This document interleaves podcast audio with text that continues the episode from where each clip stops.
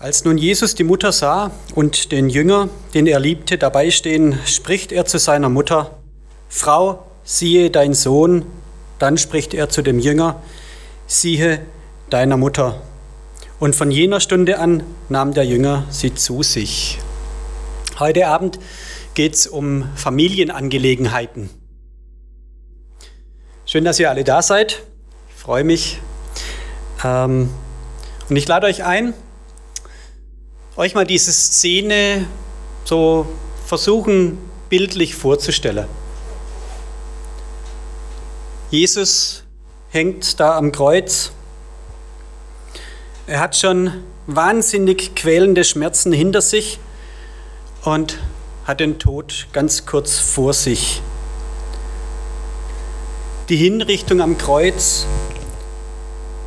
ist auch deshalb so grausam, weil der Gekreuzigte am Kreuz hängend noch einige Stunden lang alles ganz genau mitgekriegt, mitkriegt, was um ihn herum passiert. Und ähm, ja, wie wir ja in dieser Predigtreihe auch sehen, noch bis kurz vorm Schluss die Fähigkeit hat auch zu sprechen. Jesus hängt also da und es stehen Menschen bei dem Kreuz. Das sind irgendwo noch die Soldaten, die vielleicht gerade würfeln und ähm, die Spottenden, die da vorbeiziehen. Und da stehen ein paar Menschen, denen Jesus sehr am Herzen lag. Es stehen da Menschen dabei, die Abschied nehmen. Menschen, die Jesus auf seinem Lebensweg begleitet haben und ihm nun das letzte Geleit geben möchte. Hier sind vier Frauen namentlich erwähnt im Vers vorher. Vers 25, Johannes 19, Vers 25 heißt, es standen aber bei dem Kreuz Jesu seine Mutter, die Schwester seiner Mutter, Maria des Klopas Frau und Maria Magdalena. Ähm, diese vier sind da.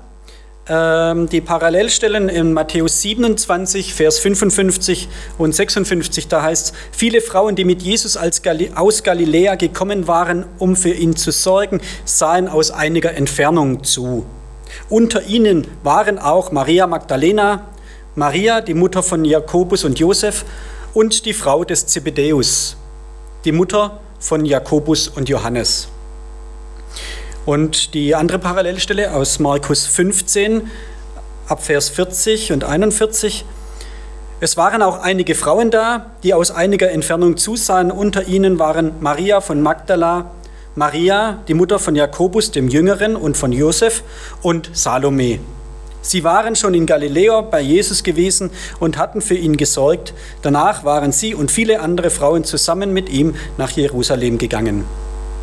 Also, es deckt sich ganz gut in drei verschiedenen Evangelien, wer da als bei diesen Frauen als dabei ist.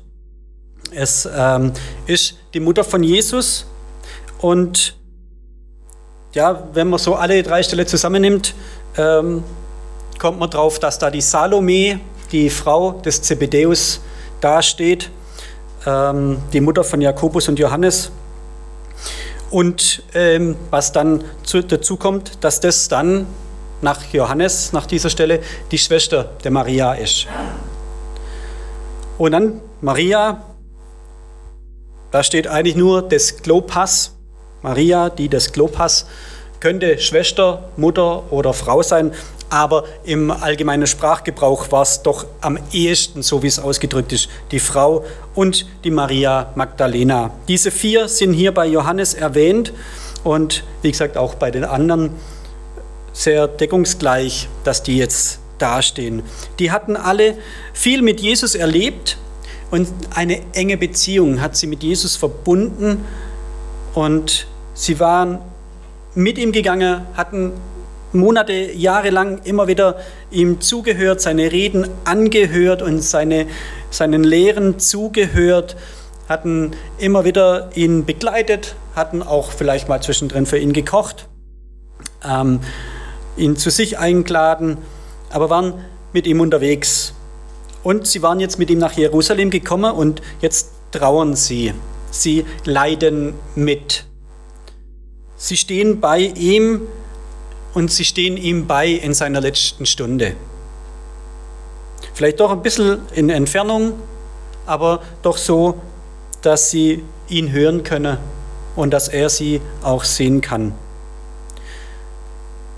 Sie sind jetzt in seiner letzten Stunde bei ihm, lerne vielleicht noch ein letztes Mal eine Lektion über Vergebung, wie er seinen Peinigern vergibt. Und dann heißt es hier, als nun Jesus die Mutter sah und den Jünger, den er lieb hatte. Er sieht jetzt diese beiden. Passt zu dem Zuspruch, den der Jerry gerade gesagt hat, vorhin in der Einleitung. Jesus sieht dich. Er sieht diese beiden auch. Er sieht seine Mutter, die Frau, die ihn unter Wehen zur Welt gebracht hatte. Diejenige, die zu dem Engel Gabriel damals gesagt hatte, ich bin die Magd des Herrn, also soll der Wille Gottes geschehen, ich stelle mich ihm ganz zur Verfügung. Die Frau, die als leibliche, menschliche Mutter maßgeblich zur Menschwerdung Gottes beigetragen hat, die steht da, die Mutter von Jesus, aber irgendwie ja auch nicht ganz richtig. Sie ist Mutter des menschgewordenen Jesus und doch aber hängt er als Gottes Sohn an dem Kreuz. Und dann steht da der Jünger, den er liebte, Johannes. Dass er Johannes heißt, steht nicht da. Und deshalb ist es auch nicht ganz unumstritten,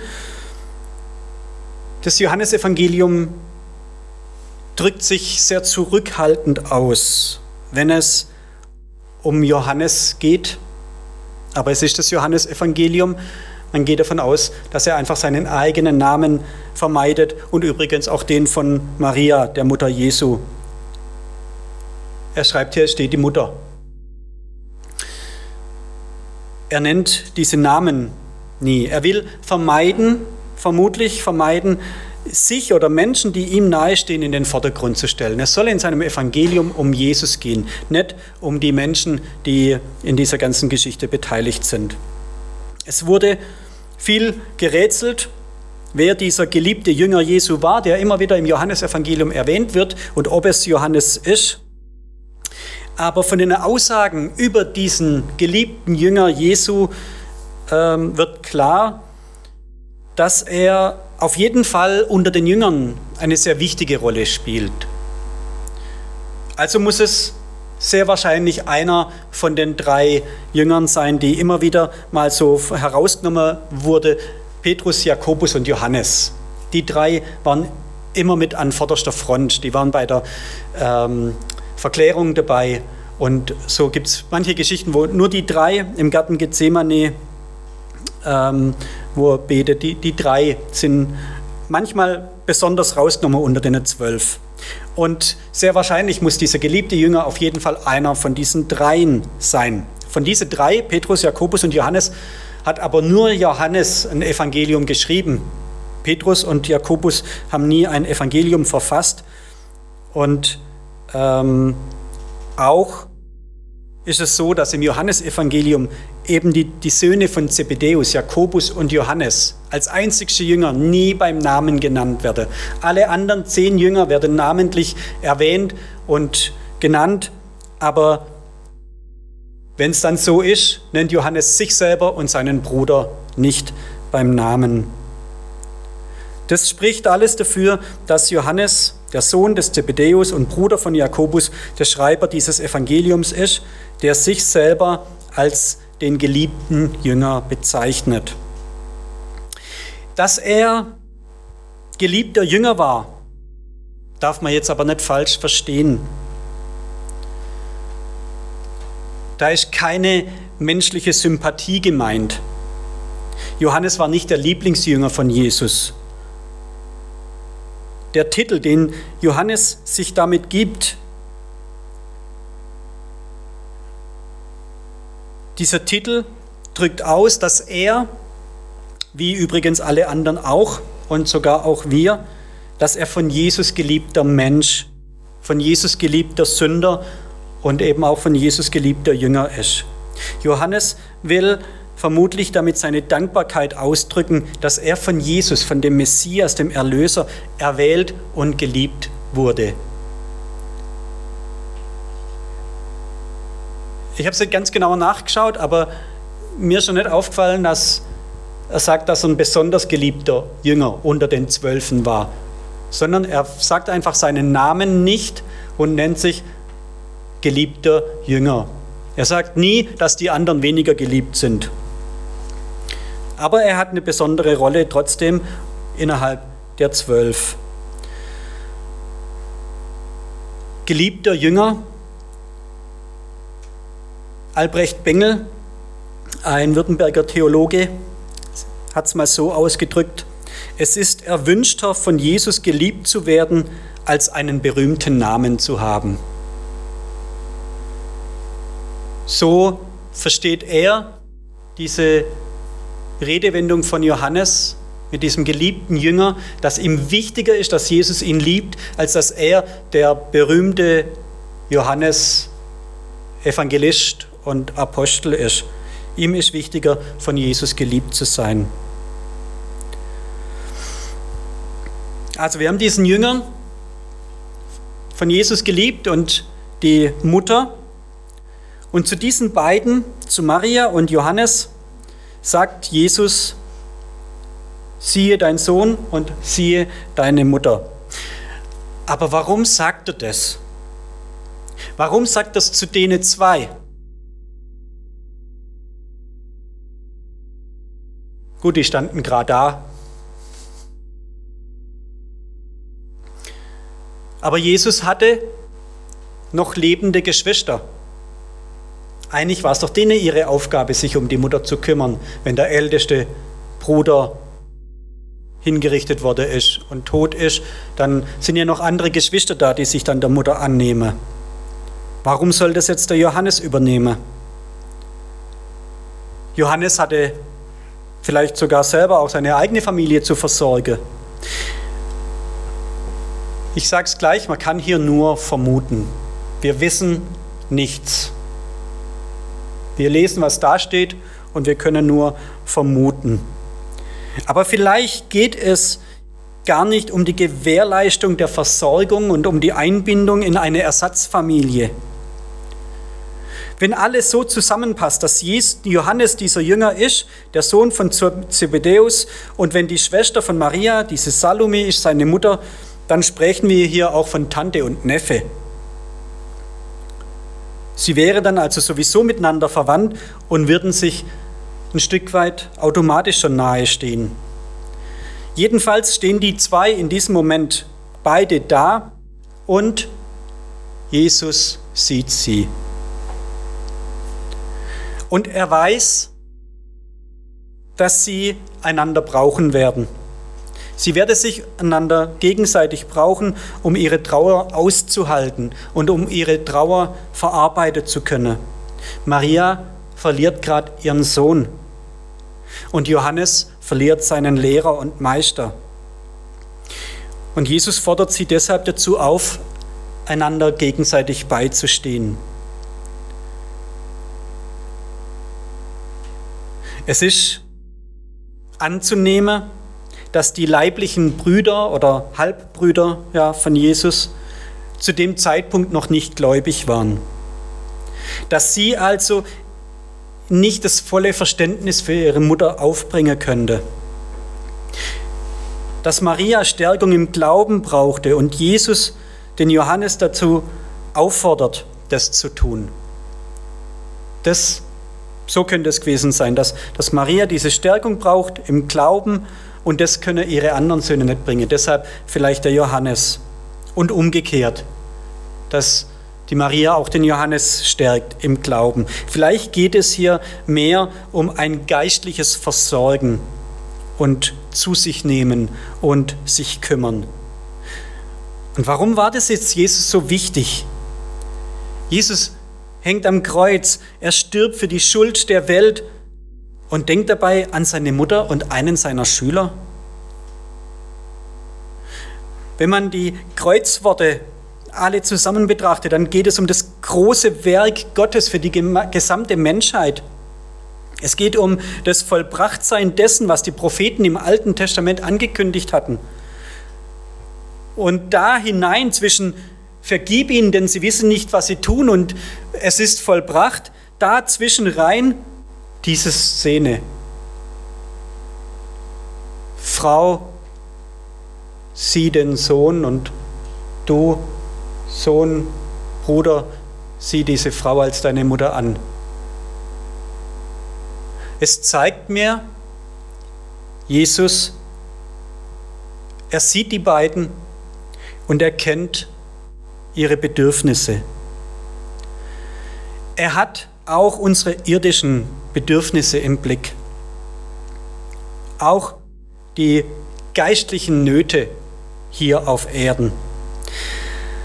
Natürlich weiß er, dass es im Grunde um das ewige Heil geht, um die Zukunft in der ewigen Herrlichkeit nach dem Tod, aber er weiß auch, dass wir auf dem Weg dahin Stärkung und Hilfe für unser Leben hier auf der Erde brauchen. Er hat unsere Bedürfnisse hier und jetzt im Blick. Und er kümmert sich darum. Er opfert, ja, er opfert sein Leben für die Schuld der Menschen. Im Sterben bittet er um Vergebung für diejenigen, die an seinem Tod Schuld tragen. Am Kreuz nimmt er sich des reuigen Schächers an und sagt, heute noch wirst du mit mir im Paradies sein. Er hat die Erlösung und das Paradies im Blick und er hat aber auch gleichzeitig das Leben hier auf der Erde, den Alltag im Blick und sieht uns, sieht dich und sieht, was du brauchst, sieht, was dir gut tut. So wie Jesus die Maria und den Johannes einander an die Seite stellt, sind auch wir zur Gemeinschaft berufen. Wir sollen aufeinander achten. Wir sollen uns umeinander kümmern. Jesus sagt auch zu uns, du hier deine Schwester, dein Bruder, deine Mutter, dein Vater, dein Sohn, deine Tochter. Er gibt es uns zur Aufgabe, aufeinander Acht zu haben innerhalb der Gemeinschaft. Die Gemeinschaft ist ein großer Segen für uns als Geschwister in der Gemeinde Jesu Christi. Wir sollen uns den Trauenden annehmen, die Schwachen stärken, die Einsamen aufrichten und ermutigen, den Gestressten helfen. Wir sind nicht allein, wir sind Gemeinschaft. Wem kannst du in der nächsten Woche beistehen und ihm oder ihr Vater, Mutter, Sohn, Tochter oder Bruder, Schwester sein? Wer braucht dich? Oder wer könnte für dich da sein? Wessen Hilfe solltest du vielleicht in Anspruch nehmen? Jesus sieht auch dich. Jesus hat deine Bedürfnisse im Blick und er hat auch eine Lösung für dich. Jesus sieht dich und du kannst zu ihm kommen und alles an seinem Kreuz ablegen.